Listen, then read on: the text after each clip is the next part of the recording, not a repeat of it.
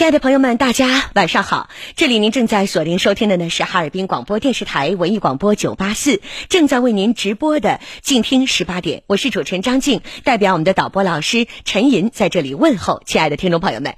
那今天呢是二零二零年的七月二号星期四，明天呢在工作一天又要开始放假了。张静在这里祝福大家都拥有一个好的心情。那么我们的热线呢已经为大家准备好了。那您有哪些困扰？有哪些烦恼？有哪些想要倾诉的？故故事现在可以通过电波告诉给我零四五幺八七九九六九八四零四五幺八七九九六九八四，这是我们的直播间热线，欢迎各位的拨打零四五幺八七九九六九八四。那么导播老师陈云已经开始进行电话的这个整理了啊。那么与此同时呢，也欢迎大家通过视频来观看我们的节目。一个呢可以通过我们的抖音啊，抖音当中我的名字是主持人张静，大家可以直接搜索这五个字啊，主持人张静。呃，这个张呢是弓长张，静呢是女字旁加一个青春的青啊。还有呢，就是大家可以通过我们的冰城微，冰是冰雪的冰，城是橙子的橙啊。冰城微英文字母微在这里也可以搜索到我们的视频直播。好，那么天气的情况，我们也来共同了解一下啊。因为最近这个雨啊还是比较多的。那么像今天我们的最低气温是十九度，那明天七月三号全天是多云，明天白天的最高气温是三十度，明天夜间的最低气温是二十一度，空气质量很好。那么提醒大家注意天气的变化。接下来我们就接电话了。开心的事儿我们可以来分享，如果不开心，我们遇到一些困扰，现在可以通过节目告诉给我零四五幺八七九九六九八四，张静在这里等候着各位。好，首先呢，我们来欢迎的是三号线的这位祝女士。祝女士你好啊！哎，你好，你好，我是张静，晚上好。嗯嗯嗯，晚上好。我我我我现在说话有点，马上都不方便，他家闺女要回来了。那我们马上说，来，我给你节省时间。嗯。啊啊！我简我简单跟你说，我我们是我跟我老伴儿是二婚，我今年五十八岁，结婚三十一年了。我们在十年前，我们的房子是回迁房，现在有两套房子。嗯，呃，现在村里给办房产证了。嗯，我我的要求，我说把他的名字、我的名字都加上。嗯，他不同意。嗯，我说我嗯，我说从法律角度来说，我有没有这个权利要求必须把我的名填上？我问一下，你们结婚多少年了？三十一年，嗯，结婚已经三十一年了，有孩子吗？他一个闺女，我一个小子，他也。你们俩共同是没有孩子的，对不对？对对。那你们结婚的时候，彼此的孩子多大？嗯，三岁。哦，那是都跟你们在一起生活吗？对，一直都跟我们。嗯嗯，好吧。那如果是这种情况下呢？我先跟你说一下，首先，你的孩子和他的孩子，对于你们彼此都有这个。呃，怎么说？法律上来讲，叫做尽孝的义务，因为你们彼此和对方都不是亲生的子女，那么他的孩子对你是要有以后的赡养义务的，因为你嫁过来给他当后妈的时候，他是未成年，你对他尽过这个抚养的义务。同样的道理，你的孩子对他的继父，同样也要尽未来的赡养义务，因为当时你的孩子也小。他小的时候也给你的孩子有过抚养的义务，所以你们没有血缘关系的情况下，赡养和抚养是相辅相成的。哦，嗯，这是第一点我要说的。第二个我要确定的一点啊，你们在当时登记结婚的时候住的房子是谁的？嗯，嗯嗯，他他家闺女回来了，是是他的名下。是他的名下，那我长话短说，他的名下。那么现在这个房子是谁的名字？也是他。嗯，那么你们现在的房子是不是也是用他原来的房子换到现在的？对对，对吧？啊，那我就要跟你讲法律上，咱先不说别的了啊。法律上来讲，他如果拒绝加，他有这个权利。哦。嗯。我特别因为这样的事情曾经请教过我们的律师，律师也曾经帮我做过解答。不说别人，假设是我啊，假设说我在婚前有一套房子，只有三十平，啊，然后呢，或者说是一个平房，那么因为拆迁动迁，这是你刚才讲到的，对不对？那么因为这个拆迁和动迁，这个房子变成了一套三十平的楼房。但是这个房子是当时婚前我个人名下的一套平房，拆迁换过来的，所以这套房子在法律的严格意义上来讲，还是我个人的。别看是婚后换过来的楼房，嗯，我说明白了吗？啊，但是，嗯，呃，在平房当中，我们又重新建过。嗯，就是你们经过经过翻新是吧？对。那如果说有这样的情况，你就要通过诉讼了。那么，如果走到诉讼的这一步，那就意味着你们的婚姻基本也要结束了。对，我也知道这个，对吧？所以这个事情就是这样。如果你说张静，我现在就是不说感情，我说房子的事儿。那如果你能够拿出当时的证据，在你们已经登记结婚之后，这个平房曾经翻新过、扩大过，嗯，它不再是最开始他在婚前原始的那套房子。那么，包括以你的户口也给你分过，对吧？然后你们在婚后共同挣的钱也做到这个房子里，你们去翻新了。你对于翻新过后的房子也是有付出的，你是拿过钱的。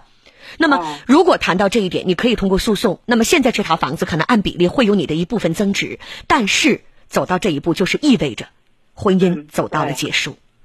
对。对吧？哎，所以这个事情您来衡量。法律的问题，其实我帮你已经回答了。你现在说话也不方便了。你说他女儿回来了，这个我们不提了，对吧？啊，所以现在您来衡量是房子还是婚姻，他已经给你答案了。啊，明白。好吧，女士。希望你幸福，嗯，再见。啊，谢谢，谢谢啊。好，我们继续来接后面的电话啊，零四五幺八七九九六九八四。张静，欢迎亲爱的朋友们，有哪些想要倾诉的故事？通过电波，现在就可以聊一聊。张静等候着大家，全国各地的朋友啊，都可以拨打零四五幺八七九九六九八四。昨天我们有一个电话没有接完，请进他继续来聊。左女士你好。哎，你好。你好，左女士，我是张静，欢迎你，我们接着聊。嗯。嗯。您今年是三十九岁，然后是遇到了情感的问题，请讲。啊，对，就是在前几啊，在前几年的时候，发现我老公就是出轨，当时我不知道，但是后来我知道了，知道以后吧，然后我就冷静了一下，我也没，我他我也没跟他说，没跟他哭，也没跟他闹。你是怎么冷静的？就跟正常过日子一样啊。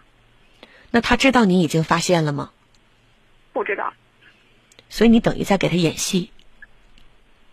啊，对呀，因为我自己也没想清楚啊。现在呢？你跟他摊牌了吗？摊牌了。这是在你知道他已经出轨之后多久跟他说的？都能有个，呃，我知道以后能二年以后。你在知道他背叛你两年以后，才跟他提你知道他出轨这件事儿。对。那这两年时间里，他仍然持续在跟那个人出轨吗？我不知道，因为我当时只是查到我发现那个时候。你发现也是在那之前，他跟那个人有问题，对吗？对。所以在你发现之后到现在这两年的时间里，你也并不确定，他到底跟那个人还有没有在持续不正常的男女关系。对我跟他摊牌的时候，他跟我说了，他说断了。我特别想知道，你跟他讲，你早就知道他出轨这件事两年了，他是以什么样的表情、什么样的情绪在跟你聊天或者跟你对峙呢？我特别想，嗯。很平静，平静，他也很平静，但是他挺意外。这个平静是不是还有着理直气壮？或者说我已经结束了，你还能怎么样？他承认，错误了。你知道吗？我特别害怕的是，他带着一副理直气壮的样子，就好像是，呃，我犯了天底下的男人都犯的错误，我已经结束了，你又能怎么样？呃，你都两年这个情况你都知道，你都不说，你心思太深了，你太可怕了，你是一个腹黑的女人，我特别怕听到他说这个话。他没说，他承认错误了。很诚恳的态度吗？诚恳，但是有些话语说，待会儿我想了想，嗯，他觉得，就给我感觉啊，他觉得好像这个事儿好像他承认是错了，这个事儿肯定是错了，但是他觉得好像这都是男人。都会犯的。你看，我就是怕这样。像成龙大哥说的，他只不过是犯了天底下男人都会犯的错误。所以你说这个社会当中现在是男女真的一定平等吗？没有。你包括这个话，可能在某一些渣男的嘴里说出来很正常。但如果说是女人背叛了家庭，女人如果说：“哎呀，你急什么呀？我背叛你只不过是犯了天底下的女人都会犯的错误，你就会觉得很可笑。这个话啊，这样，所以说，然后我跟他谈判的时候，他也承认错误了。嗯，那现在呢？现在是什么呢？现在我是我自己有些时候，有些时候我自己想死去，我想离婚。我你自己你自己想怎么？我想离婚。心里过不去这个坎儿，对吧？不可能过去，但是说是怎么说？如果说为了孩子的话，我是告诉人合计为了孩子。我听不太清，姑娘，姑娘，我听不太清。你是在用免提吗？不是。嗯。我们尽量让你的声音让我能听清楚啊。嗯，那个我一开我是觉得，一个是还有孩子，嗯，孩子他十一了嘛，然后的话，但是就是，哎呀，他，我现在不知道我该不该相信他。不是该不该相信他，你在心里永远会问自己一个问题：能不能相信他？对呀，感情上，感情上来讲，感情上来讲，你是想成想去原谅他的，但是在心理上、理智上，他对你的伤害已经造成了心底的伤疤。你每天可能都会有两个小人站在肩膀上去打架，一个小人告诉你错了就错了，也承认错误，还有孩子，未来的路还要走。继续过吧。然后我跟他，我跟他谈，我跟他谈判的时候，还有一个问题。嗯。他说他要，他想要老二，因为他一直都想要老二。如果说我不知道这件事，我不是他想他想让他想要老二，跟他出轨有什么关系吗？那什么意思？你不想上老二，他找别人去生吗？那倒没有啊，但是说他还想啥呀？嗯，还想跟我要老二啊。我就不明白他这个是什么初衷啊？嗯，你觉得呢？你觉得呢？就现在你们这种情感状态，你都觉得每一天你都是在强颜欢笑。说白了，有的时候你跟他过日子跟演戏一样。你包括想到那两年他出轨和背叛，你在家里边被隐藏，什么都不知道的情况下，他也像个演员一样，跟你扮演着恩爱夫妻、负责任的爸爸这样的角色。当这一切都戳穿了以后，你知道这个人每一天所谓的跟你和颜悦色、两情相悦，背后隐藏的是啥？我问你，这个时候在所谓的去要一个老二，意义在哪儿？我我觉得哈，就是生不生孩子是你们俩自己的一个意愿。但是我想说说我的话，什么时候我们应该要一个孩子？什么情况下我们应该跟对方有一个孩子？我觉得绝对不是农耕时代，我们为了传宗接代，包括那个时候我们重男轻女。生男孩挂上这个鞭炮去庆祝，生女孩有的人把女孩扔了，那是过去愚昧的年代，对吧？因为男人是壮劳力，那干农活的时候，男人要有劲儿，这是根深蒂固农传形成的一个思想。但是现在我们有多少人生孩子是所谓的要继承家里的王位，要去传宗接代？没有。我个人觉得啊，当然在某些地方可能还会有这样的情况，但是我认为更多的人。有素养的人，有爱的家庭。我们夫妻之间决定生一个孩子，是因为我们太爱对方了。我真的想跟对方有一个这样的孩子，因为爱而生，这才是每一个孩子、每一个天使来到人间真正的意义。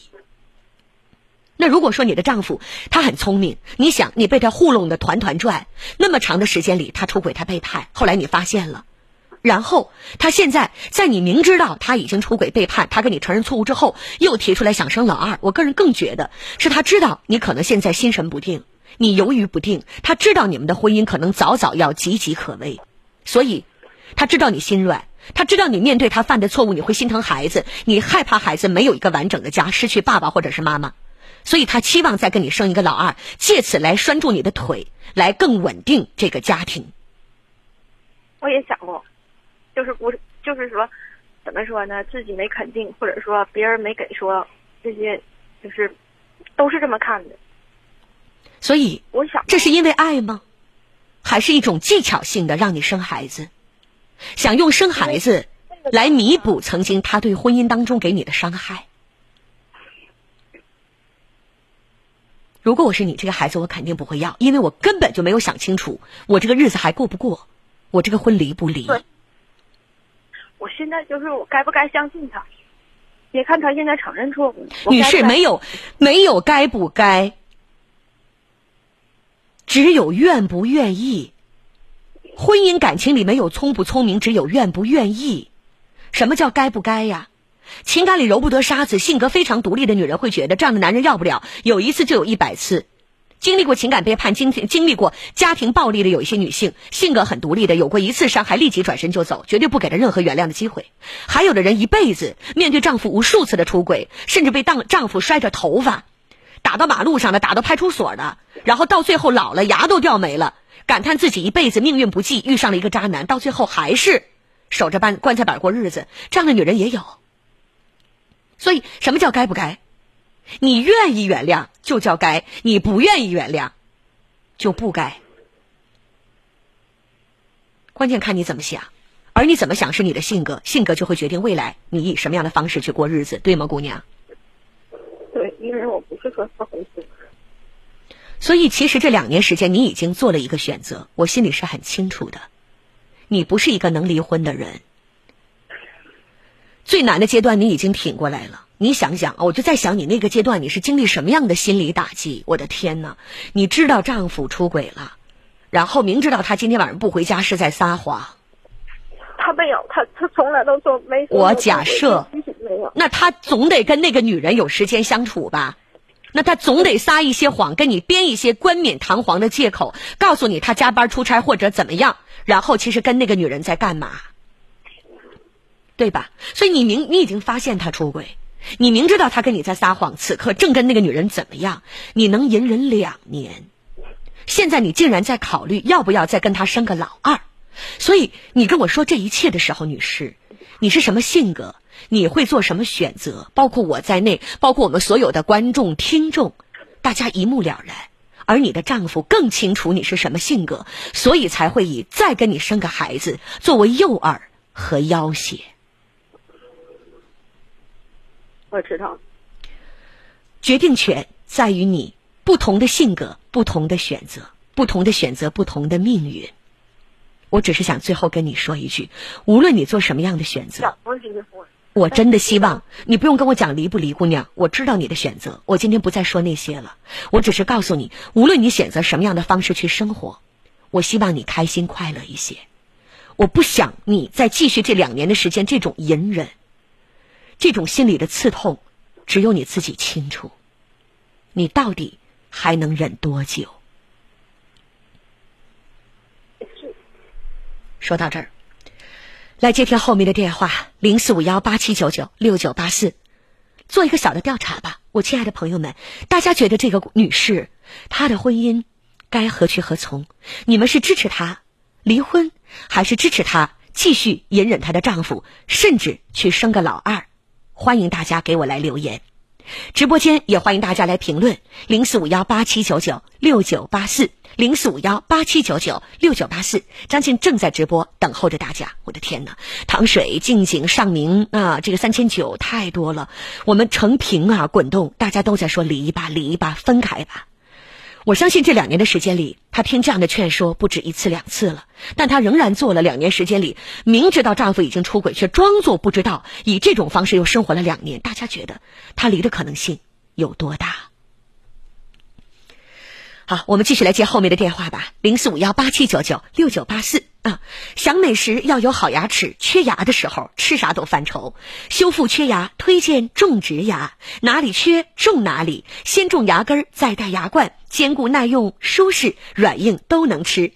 现在呢，哈尔滨文艺广播正在联合优诺博士口腔来举办一个叫做“惠民”。种牙节，进口种植牙，种一送一，牙冠买一赠一；进口种植牙，种一送一，买牙冠买一赠一，数量很有限，抢完即止。想要了解抢牙，零四五幺五七七七五七七七，八位数的电话号码啊，五三个七五三个七五三个七五三个七。直播间的热线是零四五幺八七九九六九八四。欢迎朋友们继续聊一聊，说一说您有哪些情感婚姻生活当中遇到的困扰。老留言说：“得缺心眼成啥样才能生老二啊？”这个跟心智没有什么关系。还是我说的那句话：“周瑜打黄盖，一个愿打一个愿挨。他反复问我，我该不该原谅？我该不该原谅？其实问这个话的时候，他已经原谅了两年，哪有什么该不该？感情里只有愿不愿意。下一位，我们来请进四号线，吴女士，你好。喂，你好，我是张静，吴大姐，你好啊。是是是啊。嗯，你好，欢迎你。嗯嗯，挺欣赏你的。谢谢您。打过电话，给你打个电话。嗯。你就我跟你说，是我家庭婚姻的事儿。您说。完了。嗯，那次你就跟我说，你说哎呀太软弱了，没有牙齿，确实是我家就这样事儿的。现在这个下场一点儿不好。导播老师给了我一个提示，说您的母亲呢一共是生了三个孩子，您呢有一个哥哥，还有一个弟弟，您是唯一的女孩，在娘家的时候呢，父母亲重男轻女，你可能受的待遇就不是特别好。现在你的女儿对你也不孝顺，这是大概对吧？能不能跟我再详细说一下你的经历呢？对，是的，嗯，我说说我家庭的事儿吧，行吗？好，请讲。先说我的母亲，我的母亲是山东东平县人，嗯嗯，他叫于成云。他叫什么名字？咱先不说了。啊，好吧。我的父亲是山东吴桃园儿，嗯嗯，就是他们是哪里人，咱不提。山东。小的时候，你的父母亲对您是属于那种。非常的重男轻女嘛，重男轻女成什么样？是不是特别溺爱？但是我们家庭吧，是我妈就是，嗯，对对我吧，很好很好的，就是那种好吧，就是说不好听话。现在这一个孩子，我们家三个孩子，赶上现在就是特别特别特别好。那我不明白，如果说不是重男轻女，那为什么你在娘家所谓的委屈是哪里来的呢？嗯，我这不我就说嘛，嗯，我妈吧。就是品德特别好，嗯，在我，在我，就是在我爸家，他俩就是我妈和我爸的感情特别好，嗯嗯。咱以前封建社会，就是我妈吧，十五岁，跟我爸十三岁，十二岁，我差三岁就就就就结合了，就以前的封建社会嘛，都大户人家。你爸爸十三，你妈妈十五，对对对。大户人家，嗯，完后来就是家庭就这，在我眼里这跟什么大不大户人家没关联，在在我眼里这就是糟粕，不开玩笑吗？哎，对对对对对，什么大户人家好笑？上哈尔滨来了，嗯嗯，这不上哈尔滨来？那只是说旧社会的糟粕和陋习太可怕了，坑人，这叫对对对对对，我都嗯嗯，完了都那啥，我妈都经历了，我妈可可那啥。咱不说你妈了，吴女士，你不说你委屈吗？那你怎么说成你妈委屈了？我就为她那什么委屈啊！她就是总说，她跟我说家庭的事儿，我就了解了。我妈吧家家里吧是我我爸家就，我爸是老三，我爷以前吴女士，你要说你委屈，你还是要说你妈委屈？我要说我妈我都委屈，因为啥？我得我我不听我不听你妈妈从哪儿委屈了。我说你来说你的你你哪儿委屈行吗？我想吧，从头说。您家的头那要要是两百年的历史，咱得有功夫听啊。啊，我快点说行吗？呃，不的，咱不用快点说，咱姐有用的。你母亲的事儿，人已经年纪那么大了，咱不说。我妈是特别孝顺孝顺。好，那那您就说您自己可以吗？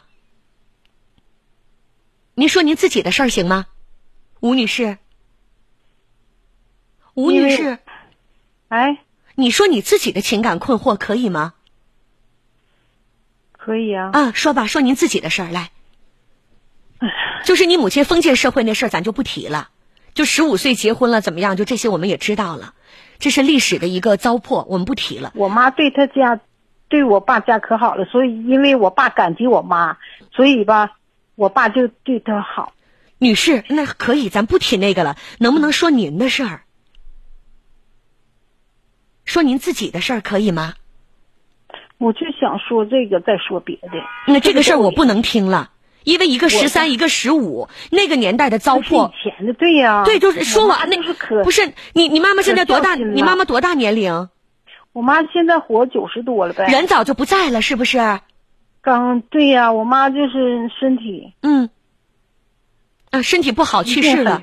您现在，我问一下吴女士，我问一下您啊，您现您现在哎，是妈妈，天底下没有容易的爸妈，这个事儿，喂，我说天底下没有容易的父母，谁都不是吹口气就能当妈的。对呀，我的父母相当不容易了。嗯，我的老爷爷八十五岁，您就不提您爷爷，您又你我我让您说您，您又说到您爷爷那儿去啦。我妈孝顺呐，孝顺了我老爷爷，又孝顺我爷爷。您需要我给您提供一个精神专科医院吗，女士？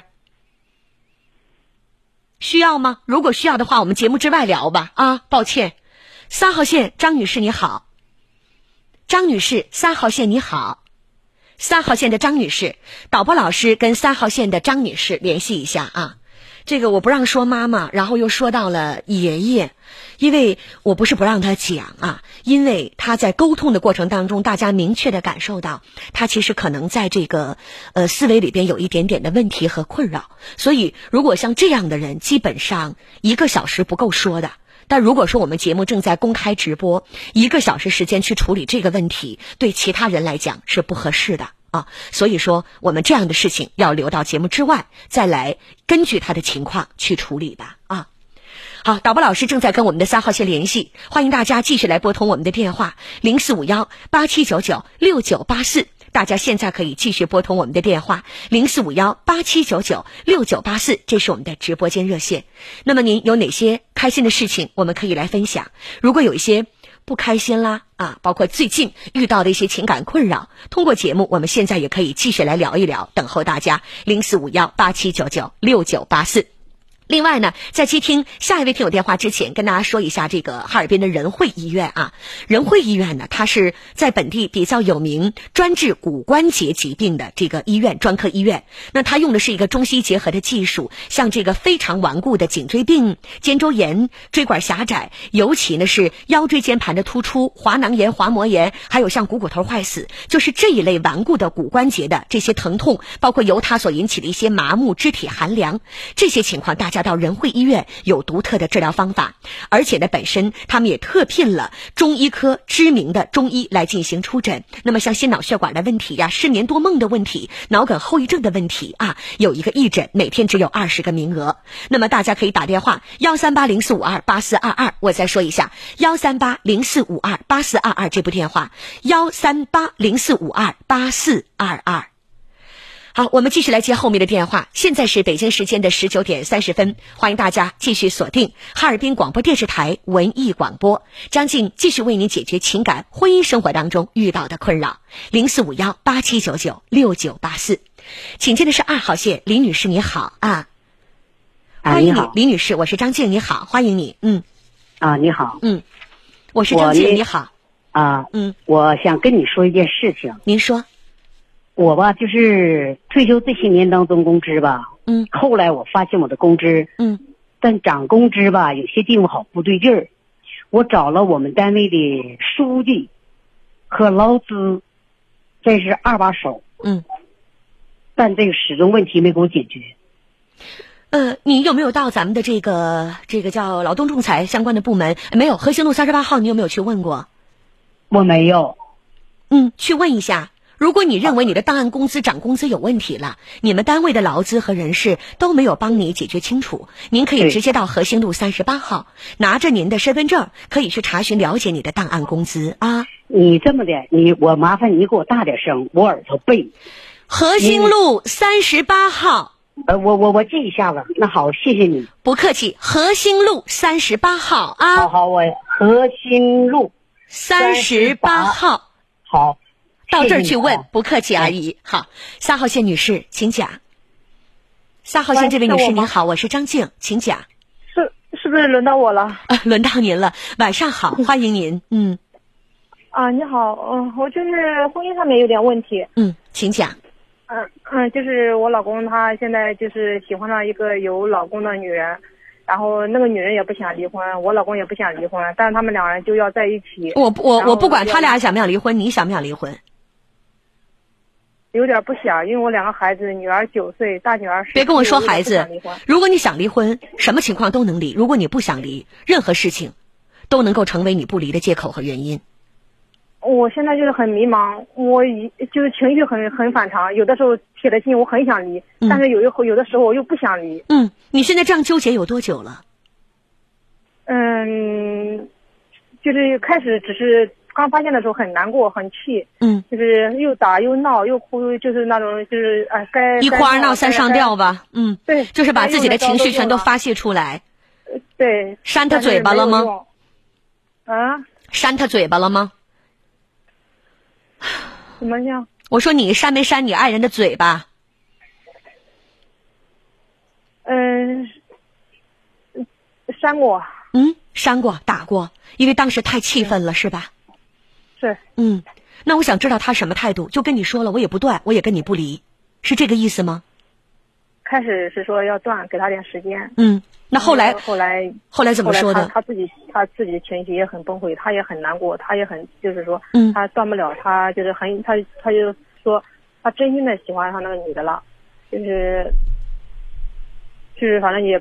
那个女的也不会去离婚，他意思说，反正就是发展到现在，我自己也就是懵里懵懂的过了这半年。我发现了之后，到现在半年了，开始是不同意，就是没用。后来我就试着妥协嘛，试着妥协去找一些证据。嗯，就是我可能当时有的想法，就算离婚嘛，我拿点证据，就是他出轨的证据嘛。嗯。到后来我证据什么东西我都拿到了，就包括很劲爆的图嘛，我都有了。嗯，现在我就是说比较还比较淡定啊。你拿到所谓很劲爆的图，我大概能够想象到是什么画面，我也知道是什么样的照片。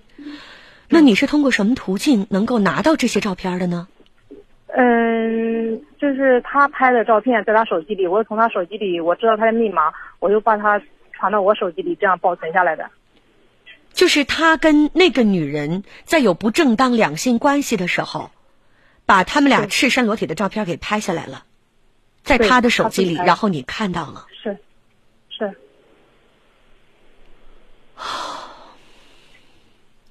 这个事情从知道到现在有多久了？半年了。那这半年时间里，他跟那个女人仍然持续在约会和保持这种男女关系吗？是。现在已经不背着你了吧？是。那你还在问我你要不要离婚？有的时候他们还约我一起谈，有的时候就让他们我约你，对，意思说希望我能就是说给他们就那个女的嘛，就是约你出来干什么？呃，希望就三个人关系走下去嘛。他俩的意思是你们变成三口？是，荒唐吗？很 奇葩。我的天！我就感觉我的头发一下子站起来了啊！女士，我们应该用什么样的动物思维才能去答应这样的事情？我问你。开始吧，就这是一个人，这是一个作为人的底线呐。你用什么样的思维，用什么样的一个动物性，能劝自己？我连这张脸都不要了，仨人一块过，那把她那个老公拽过来，四个人你们开个麻将馆算了。我就想当天，我想就是说，她现在她老公还不知道呢。我就是他那个女的，我也跟那女的坦白了。我说你们这样，我说我接受不了这种关系。我说假如你不想好过，那就是把事情捅开了，我也无所谓。女士，我觉得我最多，嗯嗯，女士，我觉得啊，你让她的老公知道不知道没有关系，她老公知不知道，跟这件事情最终的结果没有任何的关联。嗯，过日子是夫妻协其利，夫妻齐心，其利断金，对吧？不是在这儿众人划桨开大船呐。她老公知不知道？没有改变。你的老公已经跟这个女人出轨这件事儿。对。因为什么？女的嘛，她那女的她不想让她老公知道，我可能这样子，那个女的会跟我老公断掉。你觉得可能吗？他们俩还知道什么叫做廉耻吗？我倒是觉得啊，如果说，嗯，你把这件事儿告诉给对方的丈夫了，那对方的丈夫知道之后，你知道男人之间解决这个问题可能比女人要更冲动，那么他势必会找到你的老公，那么由此可能会发生一些刑事案件。如果你接受冲动之下的这些结果，你可以告诉对方，这是你的权利和自由。成年人的，嗯。我就我想愿意，你愿意让你的爱人因为这个，假如说被打了，被打成什么样，受到了这个伤害，就因为这个，比如说判刑了，或者两个人动手了，怎么样，对吧？你愿意接受？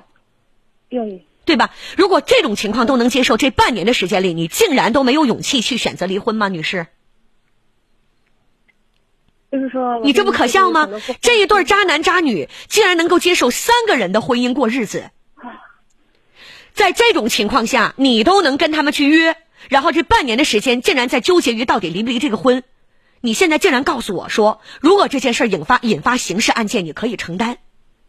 嗯，你这不是掩耳盗铃吗？你在跟我放狠话。事实上来讲，这个责任你承担不了。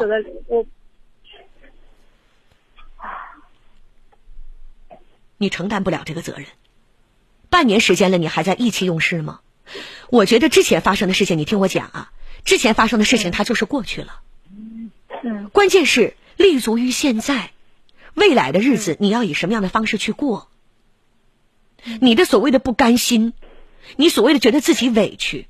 所有这一切，如果变成一种悲愤，在不理智的情况下诱发一些问题，那么你未来的生活可能会因此在背负上你不该承担的，被这一颗老鼠屎坏你一辈子的糖。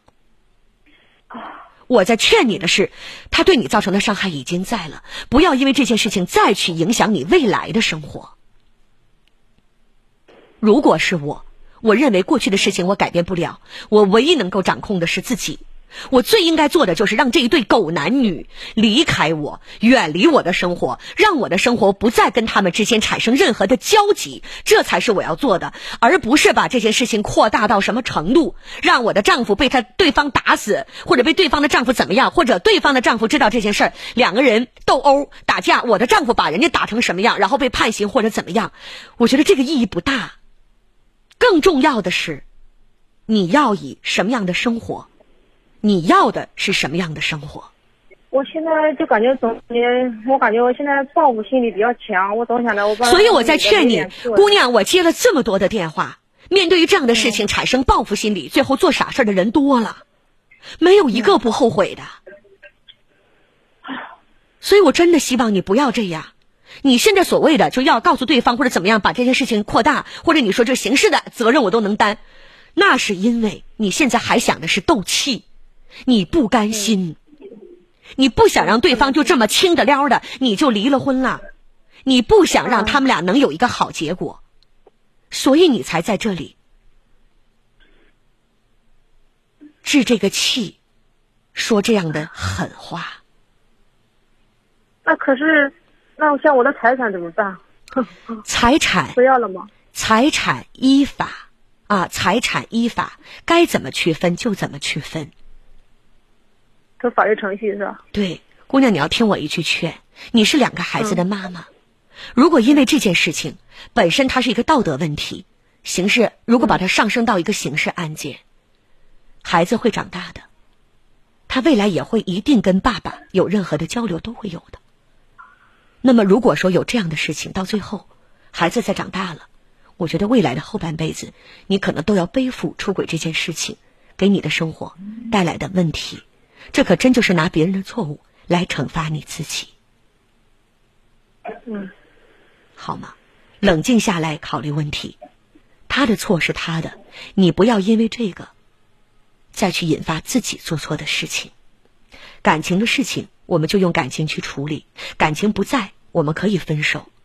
你现在已经成了什么恶人了，对吧？他们俩是鸳鸯，是苦命鸳鸯，你在棒打鸳鸯。对吧？人家俩是真心相爱，你是那个很这个恶毒的巫婆，你在阻碍他们，你是人家幸福生活的绊脚石。那你就成全他们俩好了。放这俩人放着，这两个人放着人不当，非得当那对狗男女，你就成全他们。知道了，对吧？他们俩，你觉得日子会好过吗？纸包不住火，不用你告知，不用你告知。对方的丈夫早早晚晚也会知道，他被蒙在鼓里，难道会蒙一辈子吗？我在想的是，如果你的这个出轨这件事情不是说完全不能原谅，但如果说你的丈夫很诚恳跟你承认完错误之后，他竟然缓过来还要跟你说，他跟那个女人是真心相爱的。然后你要是不介意，咱们仨一起过日子吧。我真不知道东北话来讲，就是这对男女，他是怎么舔着脸说出这样的话的？不知廉耻。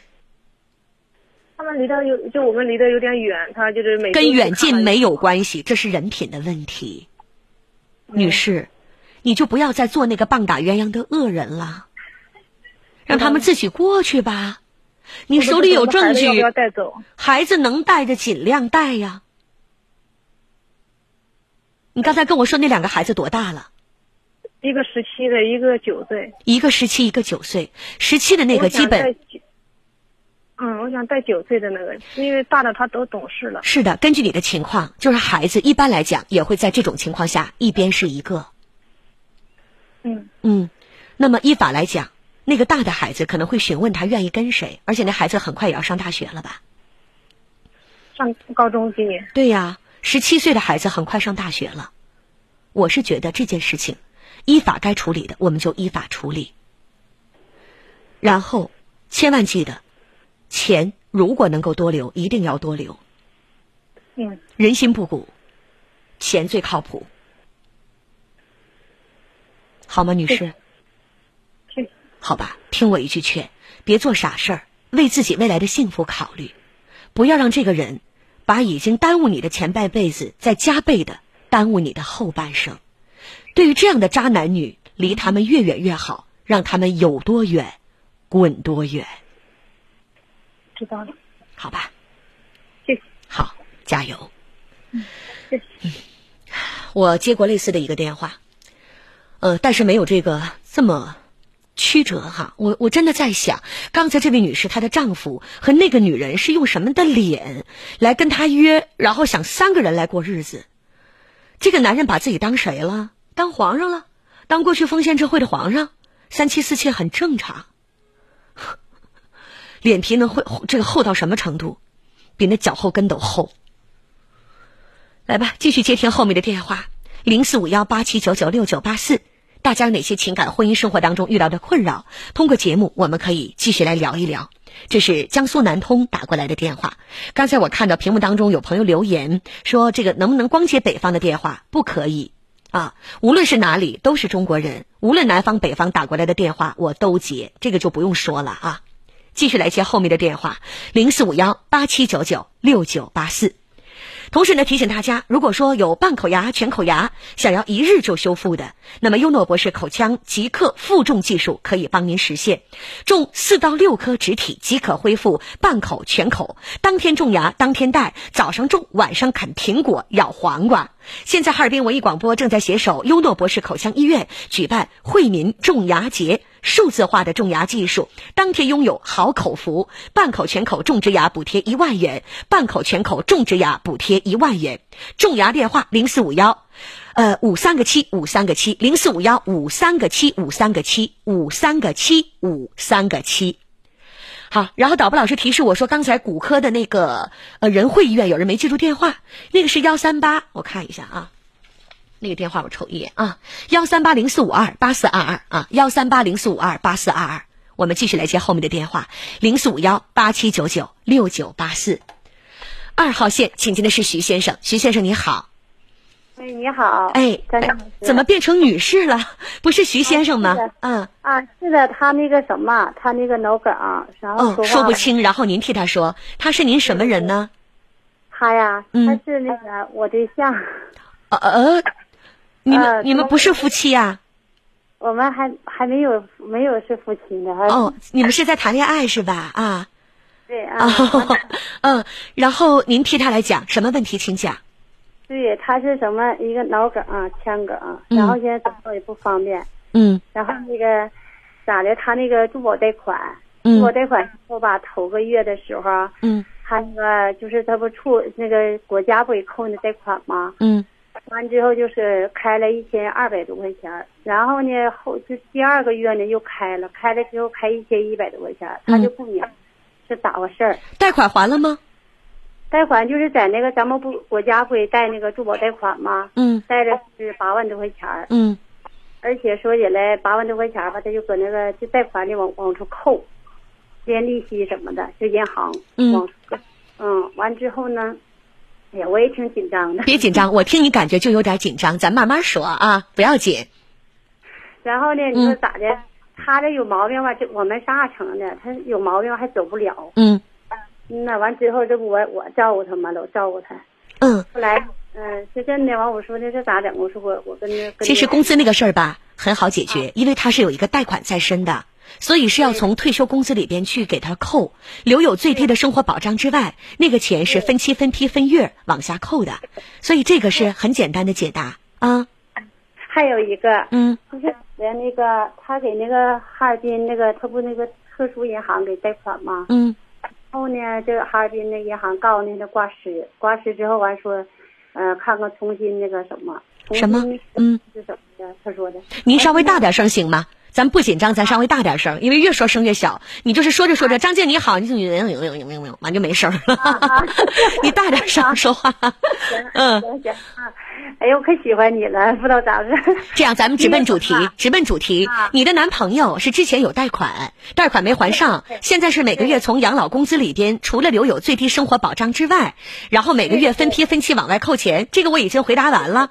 啊啊，然后那那什么，那个那个银行，嗯，让他那什么，让他挂失。他说他不对劲儿，他给打电话来的。打电话之后咋的？就说那个，呃，让他挂失了，他就给挂失了。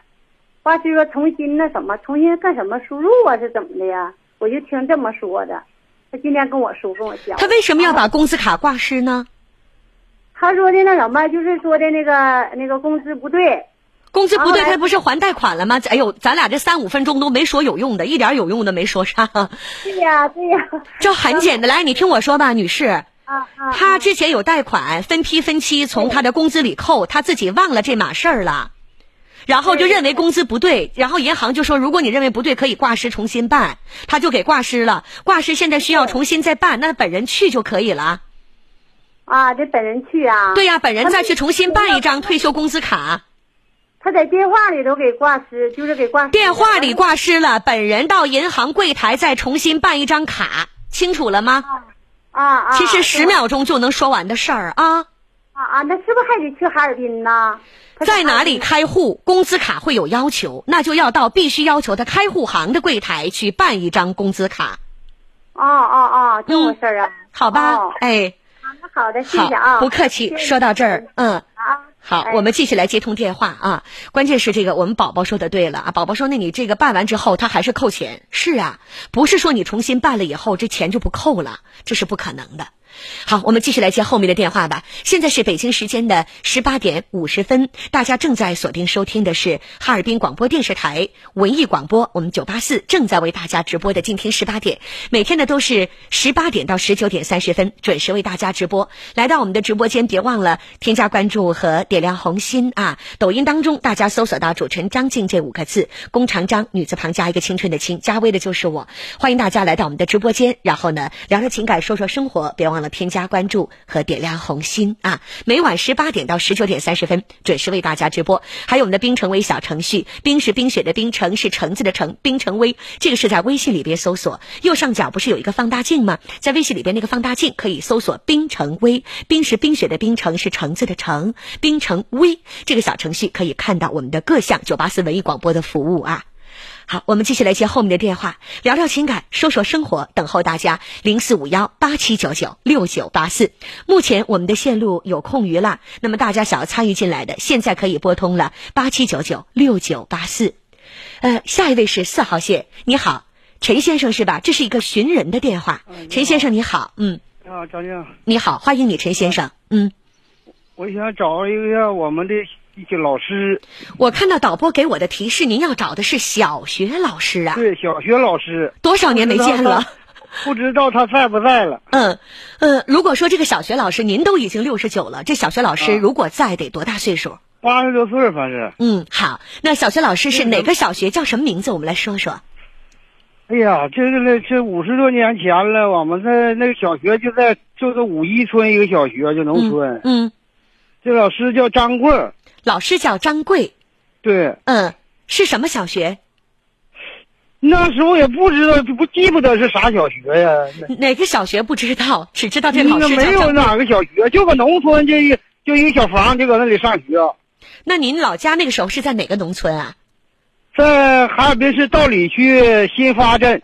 在道里新发镇五一村的小学，对不对？对对。那我觉得应该说它是叫做道里这个新发镇五一村，应该是村委的小学，应该是这个意思，对不对？可能是吧。那他往那小十来岁。你们那个你们那个村子里应该只有这一个学校吧？是这对，就是一个。嗯，你是哪年上小学呀？我记不清了，我好像八岁是几岁上学？八岁吧是。不是八岁是九岁，反正上学吧。那过去你们那时候说虚岁那也就是大概七周岁或者是八周岁。对对对。嗯，好吧。那陈先生叫陈德贵，要找的是自己几十年前就没有见过的小学老师，叫张贵。这个小学老师不知道人在不在了？如果在的话，应该是八十多岁了。我们这学生好几十个、二三十完都想见见他，先看看有没有了。这人师生情就是这样，聚是一团火，散是满天星。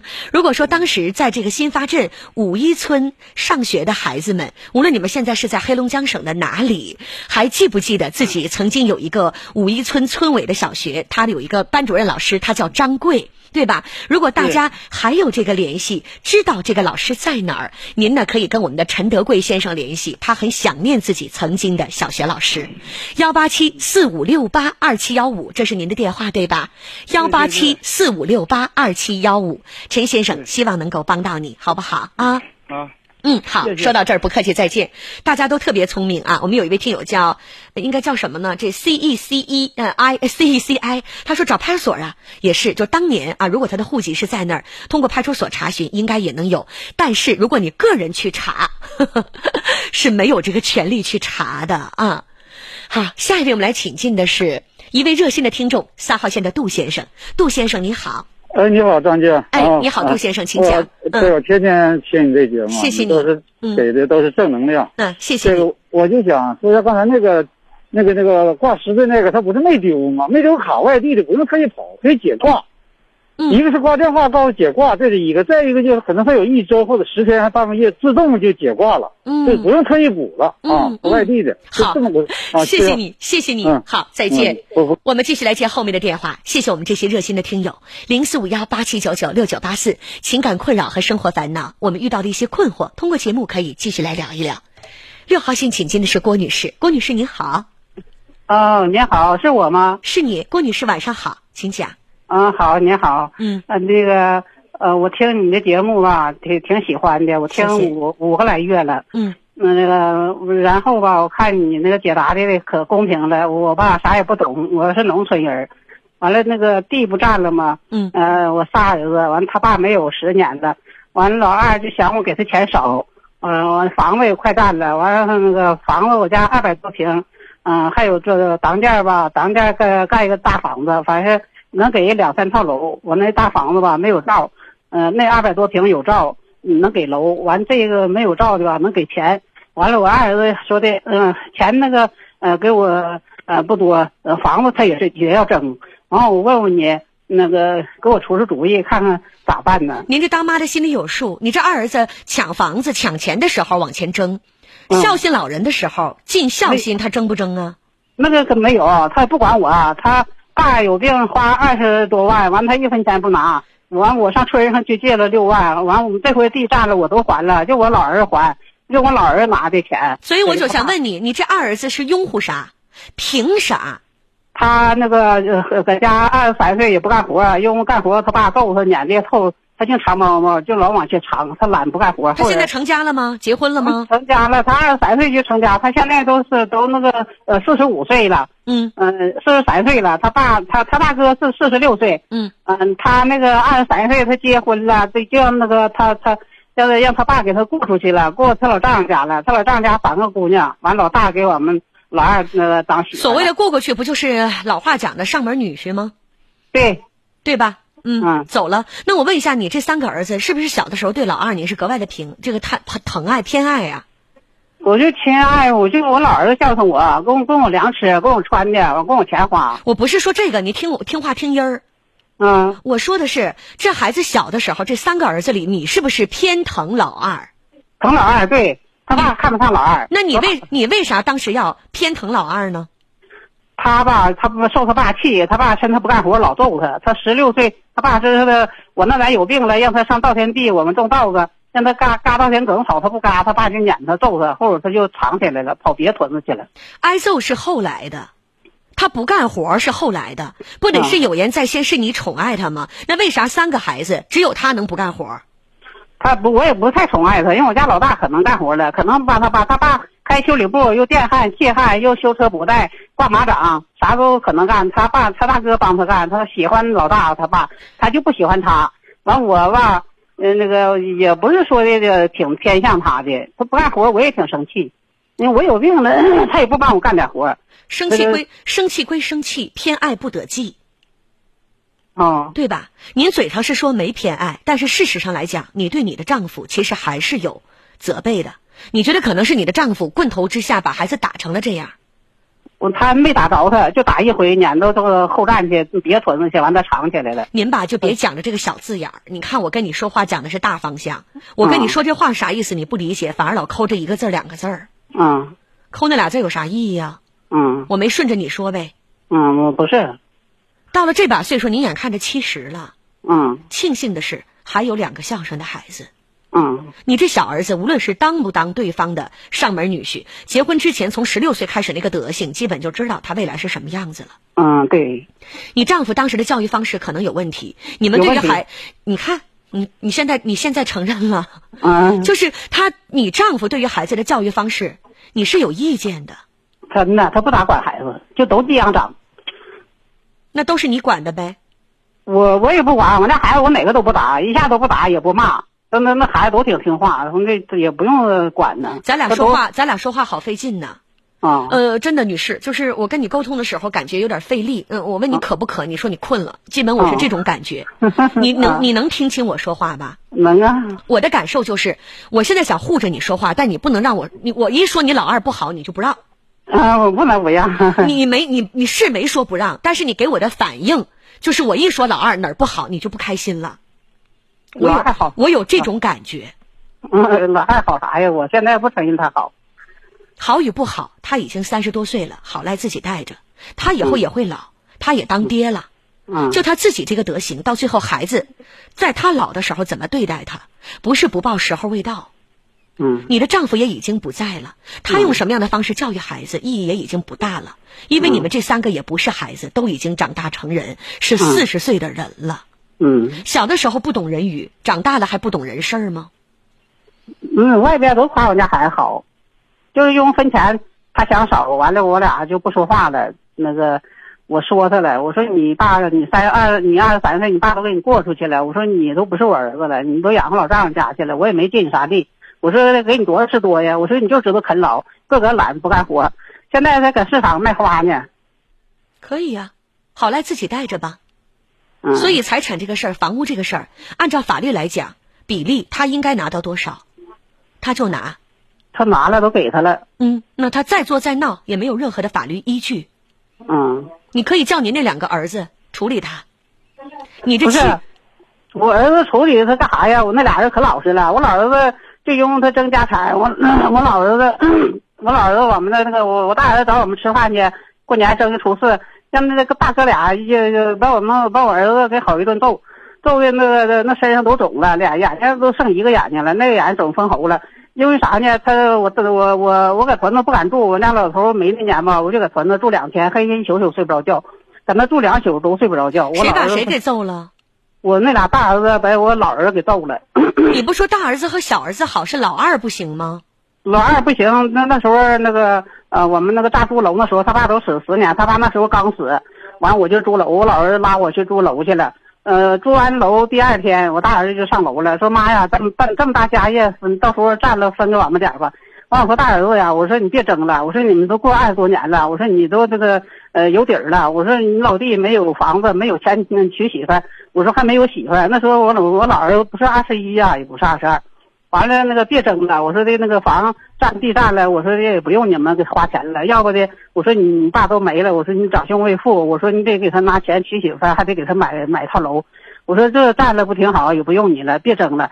完我跟我大儿子这么说的，等我第二天我二儿子上我家去也不是为啥为啥你大儿子要掏钱给他弟弟娶媳妇儿啊？那他爸没了，我也不能挣钱，那他不不管呐？没有这个道理，哪有没有哥哥掏钱给弟弟结婚的？啊，他也没掏钱，我儿子结婚个人挣的钱，后人我儿子二十三十一结婚了，跟我处对象，大学生。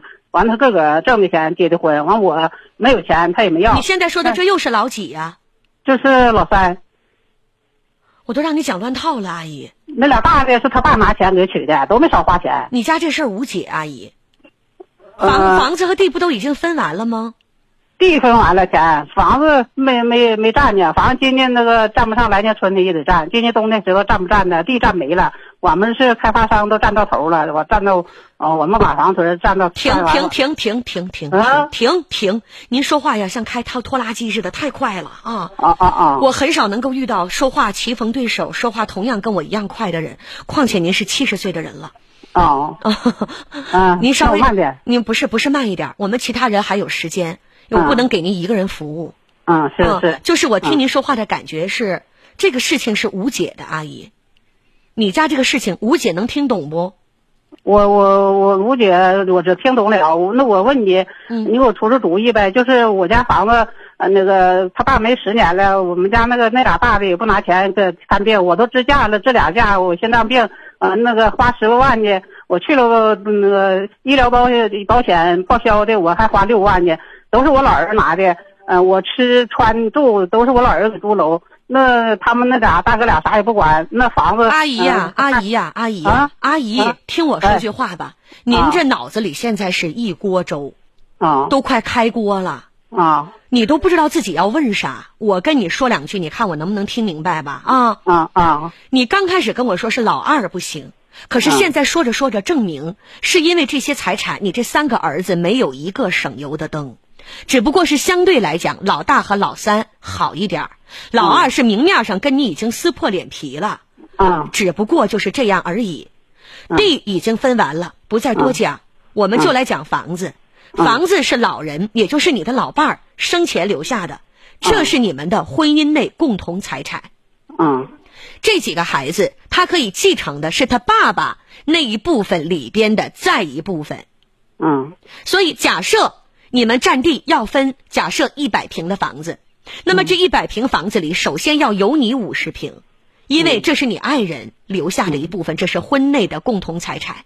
嗯，然后你先占完这一百平当中的五十平之后，剩的那五十平，你再分一半，这不就剩二十五了吗？对吧？五十再减一半，还剩二十五，剩的那二十五，你和你那三个儿子再来共同分割。我说明白了吗？明白了，明白了。如果这三个孩子谁在，这个酸猴上房啊，要揭瓦打架，你直接告诉他，这是法律的标准。哦，听见了吧？这就是法律的标准。你如果谈感情，这事儿没有办法解决，因为你面临的结果很有可能就是所谓的养儿防老，最后变成养老防儿。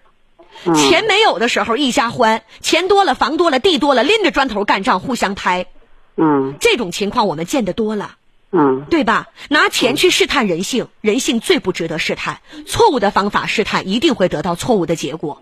所以，你这三个孩子大概的一个经历，你呢虽然说的有点糊涂，但我们也都听明白了。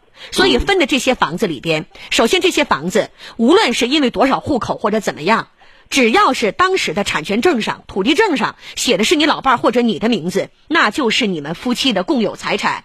你先。我老伴儿的名写谁的都不要紧，无论是你老伴儿的还是你的名字，都是你们的夫妻共同财产。你就先分得其中的一半，剩的那一半里你再分一半，一半的一半，你再和你三个孩子共同来分，这是依法的比例。听明白了吗，老人家？听明白了，我不想给他们分。你听得清清楚楚了吧？就是你不想分的情况下，这些房子如果你都要留着，那就是这几个孩子，你可以要给他们钱，因为这几个孩子如果真的现在就抻头，我就是要房子。那依法来讲，他们确实要继承，但是你有居住权，你要留钱先给自己养老，这就是底线。说明白了吧，阿姨？嗯，明白了。我想那啥，我想我我他爸呃房照他爸名吧，我想过我名上，过我名上吧。完，我想你过不了，那三个孩子得签字，有一个不签字的名也更不了。哦，你更不更名没有意义。我刚才跟你说的这些话，无论是你老伴儿的名字还是你的名字，比例是不变的。哦，现在这个房子，如果你要更名，儿子们是需要签字的。那俩大的他也不管我，他还用他签字了。我跟你讲的是法律。哦，如果你家家是讲感情的地方。如果你们家讲感情，还轮得着您打电话吗，老太太呀？嗯。你们家的儿子们如果讲的是感情，给老人孝心尽孝心的时候，上医院支架都没有人管。如果没有这些事儿，你给我打电话吗，老人家？嗯。如果能，如果感情能谈明白，能涉及到今天你问我法律问题吗？嗯。我跟你讲的是法律的底线，到最后这几个孩子都不管你，你心里边有个数，明白不？我老儿管我。再见，阿姨。嗯，我说完了。嗯嗯，你你老儿子管不管你，也是我刚才说的比例。大家一直劝我不要跟您讲了，因为觉得您听不太懂。我不知道您听懂多少啊？我尽力。我想，我想都给我老儿子。可以啊，这是你的自由。但是你老儿子拿到所有的房产之后，会不会变成他大哥和二哥？你心里有谱吗？就就怕他这个他二哥争他大。你现在是有五间房，阿阿姨啊，真的是我没有时间再跟你多说了。你现在是手里有五间房。你老儿子是这种态度在对你，我刚才反复跟你讲，不要拿错误的方式去试探人性，因为你会得到一个错误的结果。你现在我我那个常年吃药吃到死，就我老儿给我买回来给我配上，完了我就一包一包的写上字儿，就这个是早晨吃，那个是晚上吃，我都不认字儿，我也不会整，完了就我老儿管我。唉，阿姨，嗯，你老儿子管你是应该的，嗯。你如果问我，你有权利把你的房产在你活着的时候都给你的老儿子，嗯，但是我还是那句话，我希望我的我说的话是废话，我希望说的没有用。我最后说一句，我不能再说下去了，阿姨，我给你的建议就是这房子不要给，哦，因为当你房屋一垄，房屋一间，地无一垄的时候，嗯，你这个人和你儿子现在对你的态度会不会变？嗯，是，那我也想到那儿那儿了。说到这儿吧，再见。好儿女不用留，自己会挣，也不要老人的东西，对吧？善男信女谁会去争这个东西？跟阿姨说话说的我浑身冒汗，老人家别不过来这个弯儿啊！他总觉得我我小儿子现在对我挺好，我巴不得他小儿子永远对他这么好。但是世态炎凉，人心叵测，我们这样的电话接过多少？老大不是也曾经孝敬过吗？有了五间房子之后，老大不也抻头过来，现在要分房子吗？前车之鉴。一百个豆总有新的时候吧。好，我们继续来接后面的电话。直播间零四五幺八七九九六九八四。今天十八点，张静继续来欢迎亲爱的听众朋友们，零四五幺八七九九六九八四。另外说一下这个亲子堂啊，大家都知道，黑龙江中医药大学的刘坤教授当年呢是很有名，他在黑龙江中医药大学把脉一百块钱一个专家号，那都排不上。那现在他年纪大了，已经退休了，被亲子堂聘为他们的专业教授，所以现在黑龙江中药大学的知名教授刘坤主任现在是在亲子堂给大家做义诊，而且是针对于夏季像失眠、盗汗、睡不好。觉、心肌缺血、心绞痛啊，就经常失眠多梦，就是很多冬病夏治，在这个季节想要调整，吃点好中药，找个名中医的人。您现在可以找刘坤教授，他在亲子堂，关键是现在正在进行义务的把脉，一百块钱专家费是不收钱的，免费给大家义诊。如果你好久没有见过好中医，想吃点名中医的好中药，一百块钱免费啊，就一分不收，不收这个挂号的钱，你也不收这个诊疗的钱，就是可以给你来。呃，号脉，然后呢，给你开点好的方子，让老中医帮你分析一下你的体质啊。打电话八四六四个八一个三，八四六四个八。一个三八四六四个八一个三，而且现在还有夏季所配的一个安神药袋儿可以免费赠。你比如说总睡不好觉、心慌气短、胸闷不得劲儿的啊，那挂号的同时还给一个香袋儿这个香袋儿呢是免费佩戴，可以来安神的。所以大家打个电话看看刘坤教授能不能帮你来做一个义务的义诊把脉啊，八四六四个八一个三，八四六四个八一个三，八四六四个八一个三。我们继续来接后面的电话，零四五幺八七九九六九八四。这位请进的是二号线吴先生，您好。你好，曹静，我那个有个问题想问一下，您说，就是那个去年呢，嗯，呃，建国前参加革命的老干部，为什么没涨工资？那或者是观众有没有知道的？呃，过去吧，每年涨都涨一千以上，去年竟然没涨，完了就给三百涨了三百，说是保姆费。吴先生啊，吴先生，我爷爷也是建国前的。啊，就是据我所了解，每年它都会有一个统一的政策，所以如果政策上涨了就是涨了，政策上没涨就是没涨。你有没有到你的街道去问过？街道去了，他不知道，他说这个事儿那个不是街道涨工资。那我问一下，那就你爷爷也没涨吗？去年？啊，我爷爷不在了啊。哦，我爷爷不在了，抱歉。如果说这个知道的话呢，我肯定会告诉您的。这样，我帮您问问吧。我们亲爱的朋友们正在听节目的啊，如果谁知道这个建国前的这个退休的工人去年这个工资涨幅的标准，不是退休的工人，是那个呃那个离休的老干部。呃，建国前离休的老干部，对吧？对，嗯嗯，然后呢？建国前离休的老干部去年工资的涨幅标准，如果说感觉是落下来或者有一些异议，在哪个部门可以进行查询？是不是这个意思啊？啊，是的。好，希望能够帮到您。嗯。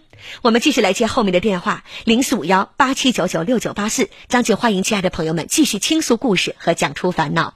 小孙留言说：“张静你好，我从开始听到现在，一直没有听到你说下肢静脉曲张的电话啊，静脉曲张的那个义诊电话，那个电电话是八八幺幺二二七七。我一会儿会说，因为常规的静脉曲张，有的人碰到最后下肢都溃烂，有人截肢的，很遭罪。因为常规的治疗不是开刀吗？那个是很疼的。然后现在呢是呃有好几个三甲医院。”的医生，他们联合做了一个公益活动。那个活动就是用现在非常领先的一个叫做微创技术，就是在不开刀的情况下，在局部通过微创不痛苦来治疗静脉曲张，基本随治随走啊。所以这个电话呢，很多人都知道。我再说一下，是八八幺幺二二七七七。我一会儿详细说啊，八八幺幺二二七七啊，八八幺幺二二七七。我先来接电话，四号线是吕先生，吕先生你好，张静老师你好，你好吕先生，电话接进来了，您讲。张静老师，我想麻烦麻烦你帮帮我呀！我您说，我现在我这个大孙子吧，十七了，上高一呢。嗯。这半年就疫情，搁家上网课嘛。嗯。他老的嘛不爱学习，总玩游戏呀。现在他爸爸也，他爸爸跟他妈妈都管不了。我去吧，说说当时听了，我一走吧，他还是不听。嗯，现在现在就难到这块了。他学习成绩以前都是中等生，现在是末等生了。吕先生，我首先跟您掰扯一件事儿啊，嗯，不是因为他玩手机学习成绩才下降，而是因为他在学习过程当中遇到了问题，对于学习的兴趣下降，才会去玩手机。当他不爱学习的时候，这个世界上没有手机，他也会玩别的，明白我的意思吗？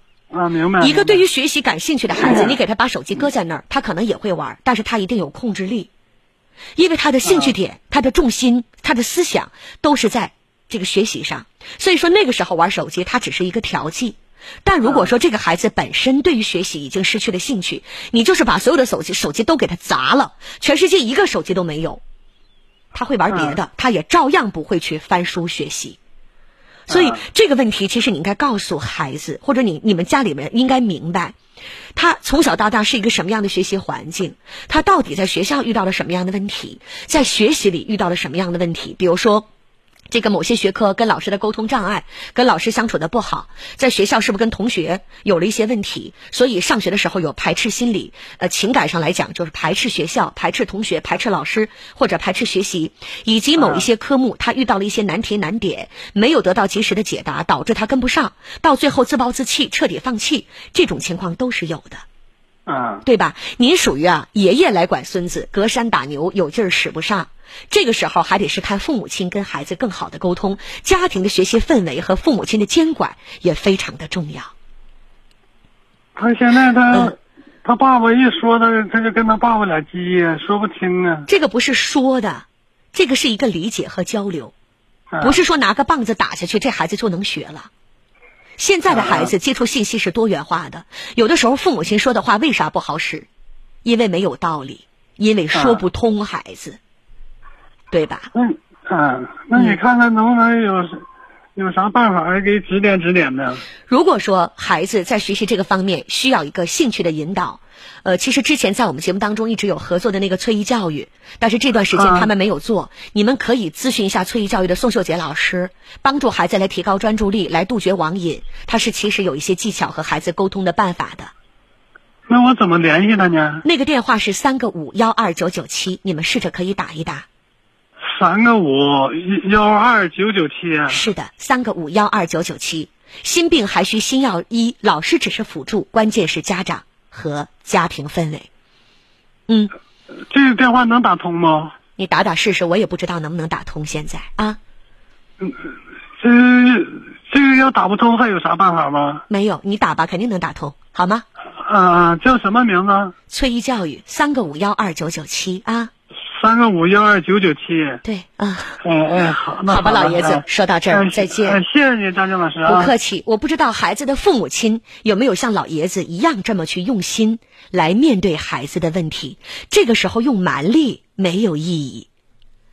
继续来接后面的电话，零四五幺八七九九六九八四，三号线，我们请进热心的听友张先生。张先生你好。啊，张静你好，你好，嗯，就是说那个离休的跟在职一样，在职涨它就涨，在职不涨它就不涨。嗯，所以那是一个统一标准，不会把谁落下。老人可能就是觉得跟自己心里认为该涨的那个钱不一样，就觉得少了，是吗？对，在职的，在职的涨，在职的在职的要涨工资，嗯，就涨；在职不涨工资就不涨。好，听明白了。跟那个跟那个退休的不一样。嗯，谢谢你，谢谢。好，再来请进的是下一位 五号线，久等了，五号线这位听友您好，是邢女士对吧？五号线的邢女士，对，嗯，哎，张静老师你好，我是张静，你好，学人的电话我们长话短说啊，你好，哎，嗯，哎，我我要找一个下乡知青的好友，叫乔丽，乔丽在哪里下乡？哪年的事儿？他是，我是七几年下乡，嗯。在呼兰县，呃，就是要四方，就是高普大队。嗯嗯，呃，那个我们有将近快三十年没见了。嗯，他叫什么名字？乔丽对吗？乔丽，嗯，他过去在龙江电炉厂上班。嗯嗯，您把那个收音机拧小声可以吗？哎，我那半你你就这样使劲喊，然后那个收音机里的声就越来越大。啊，那我我我我家老公吧，特别喜欢你的节目，谢谢听，谢谢。嗯，呃，您的名字叫邢文琪，对，要找的这个是当时您的战友叫乔丽，对。七几年的时候，你们是下乡知青的战友，对。再来说一下是在哪里下乡的知青？那个呼兰县，那个叫四方台，就要有个高普大队。当时的呼兰四方台的高普大队是吗？对。三十多年没见了，很想念他。他后来返程之后是在哪里上班？他在龙江电炉厂。龙江电炉厂，好。那么大家如果认识这个叫乔丽的朋友，那麻烦告诉一声，他的好朋友当年的战友在找他。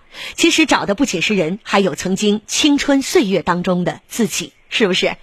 对，嗯，您的电话我看一下，导播老师给我留了，嗯，幺三二零三个六九零二幺，这是你的电话，对，幺三二零三个六九零二幺，是吧？对，好，希望能帮您找得到。嗯，呃，张静老师，我再再说说个，我想还找几个人，都是这个青年点的。啊，不行了，我们时间有限啊。啊，那你就先这么找吧，找一个再联系别的吧。嗯，行，希望你理解。好，再见。哎，好，现在是北京时间的十九点二十分，欢迎大家继续来锁定、关注、收听我们的静听十八点。那您同时在我们的冰城微当中看到我们的视频直播，冰是冰雪的冰，城是橙子的橙，微就是英文字母的微。微信的界面右上角有一个放大镜，那么在那儿您是可以搜到这几个字，也可以有各种各样的哈尔滨文艺广播的一些服务，大家能够看得到。好，我们继续来接后面的电话。大家有哪些情感的故事、遇到的烦恼、想要讲述的心情？八七九九六九八四零四五幺八七九九六九八四，六号线你好，李先生。好，张老师，欢迎你。你好，李先生。嗯啊，您客气了，您太辛苦了。我就刚才回答一下子，就刚才有一个家属啊，退役。解放前了，就是跟你爷爷一样的那个。呃，不叫不叫退役，不叫退役，叫退休。退休对，解放前退休的那个。对，啊，参加工作的吧。对。呃，那个工资啊，各这个你说的确实对，每个单位都有都有情况不一样。让他问他爸爸所在的单位。嗯，就是问老人当时退休的那个单位。对对对对，现在这个老人解放前退休的。社社会不管，都是单位管。也就是说，单位可能是财务或者其他问题导致某一些工资没有涨上，对吗？哎，说的对。嗯，哎，好，那我明白了。回他老人家当时的原退休单位，可以询问具体的财务工资问题，是吧？嗯，好，谢谢您，再见啊！术业有专攻，谢谢，学习到了。好，我们继续等候各位的电话。目前的线路有空余了，大家可以拨打的是零四五幺八七九九六九八四。那刚才呢提到了这个静脉曲张哈，我再说一下那个电话八八幺幺二二七七八八幺幺二二七七是怎么回事？因为静脉曲张其实得的人挺多的，也比如说这个着凉啊，长时间的站立就站立工作受力，经常使劲儿干重活的人，包括有糖尿病、高血压、喝大酒的人，损伤血管张，包括抽烟的人，那么得静脉曲张的特别多。那表现是什么？表皮变颜色，成团的那个血管哈，像蚯蚓一样的凸起，呃，然后又痒又疼，走不了几步路就肿了，有的时候然后那个就破了，挠破了，表面就那个不愈合，有创口，甚至有的人因为这个截肢，这我们都见过的。为啥疼着不治？就是因为常规的治疗方法它是开刀，开刀恢复比较慢，出血很多，患者遭罪很疼，所以大家害怕就疼着不治了。但是现在呢，很多个三甲医院的医生做了一个公益的义诊，这个诊疗叫做呃无痛无创的一个针对于双下肢血管的一个治疗。那么静脉曲张，如果你很严重，你害怕开刀，就用这一次的治疗方式，它是在局部进行一个微创，不开刀，基本不流血，基本可以做到随治随走，所以你不遭罪。哎，你可以试试看，而且现在报名四百八十元的一个美国三维彩超还可以免费做，大家可以试试这个技术。八八幺幺二二七七八八幺幺二二七七八八幺幺二二七七可以拨打八八幺幺二二七七。以宁静的心态去承载压力，以坦然的胸怀去面对生活，困惑与迷茫，伤痛与惆怅，张静为你解答。为你解答，请继续收听，静听十八点。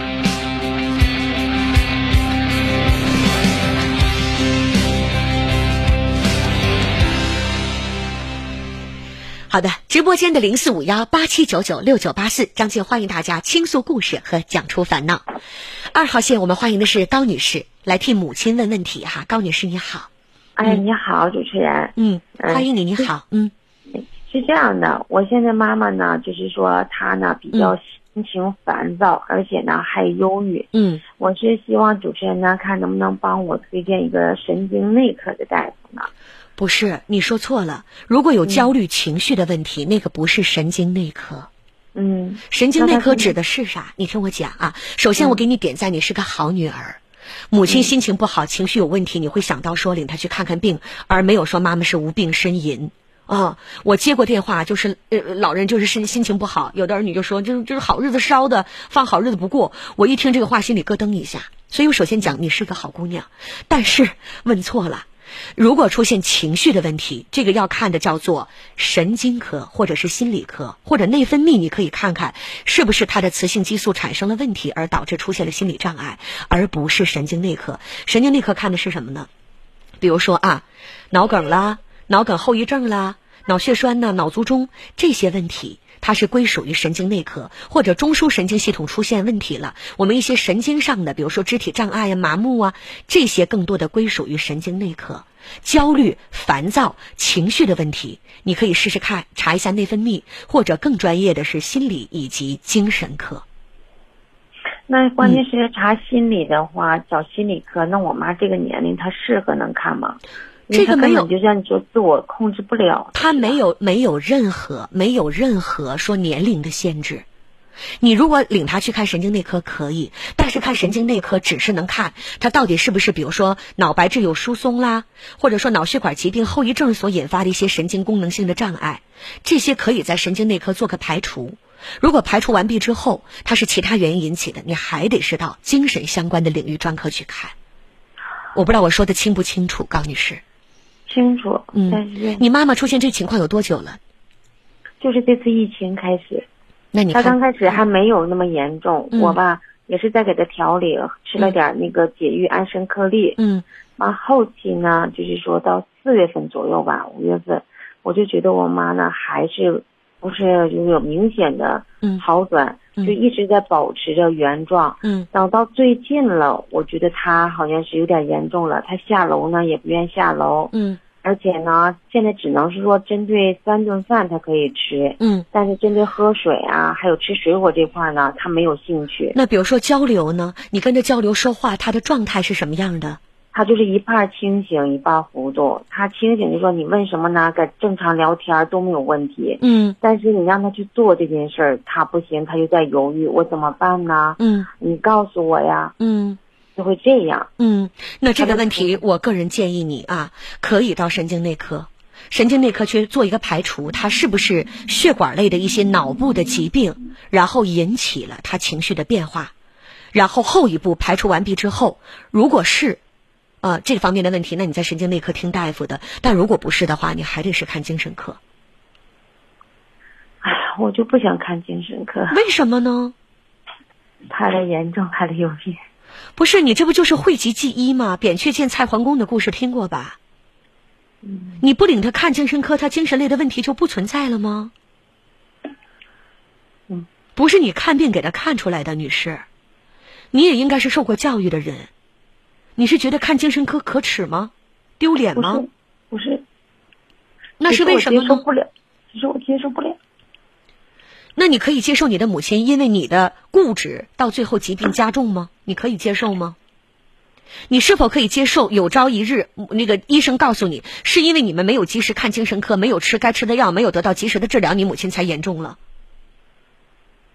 我知道了，对吧？嗯。你怎么想不重要，你妈妈能不能得到治疗，这个才是重要的吧？嗯。你去你去上饭店看病有意义吗？到医院点菜有用吗？对吧，女士？你这个太固执了，你一定要听劝。嗯，那我想问一下，那个神经内科的大夫是哪个医院好？神经内科全黑龙江省最好的是医大医院的神经内科。医大医。医大医院神经内科，它在全国都很有名。就包括现在现在的这个教材都是医大医院神经内科曾经的教授，叫王德忠老师写的。那现在他的学生叫呃李国忠。他应该是神经内科现在的主任李国忠。你可以，你可以挂号能找到他吗？那你得挂着看，我不知道啊，女士，你得问，你问点有用的。我特别着急跟你说话。嗯，就是我，我真的是不理解你为什么不带你妈妈去先去看精神科。你不带她看，病只能加重。那你是认可由你的固执去耽误吗？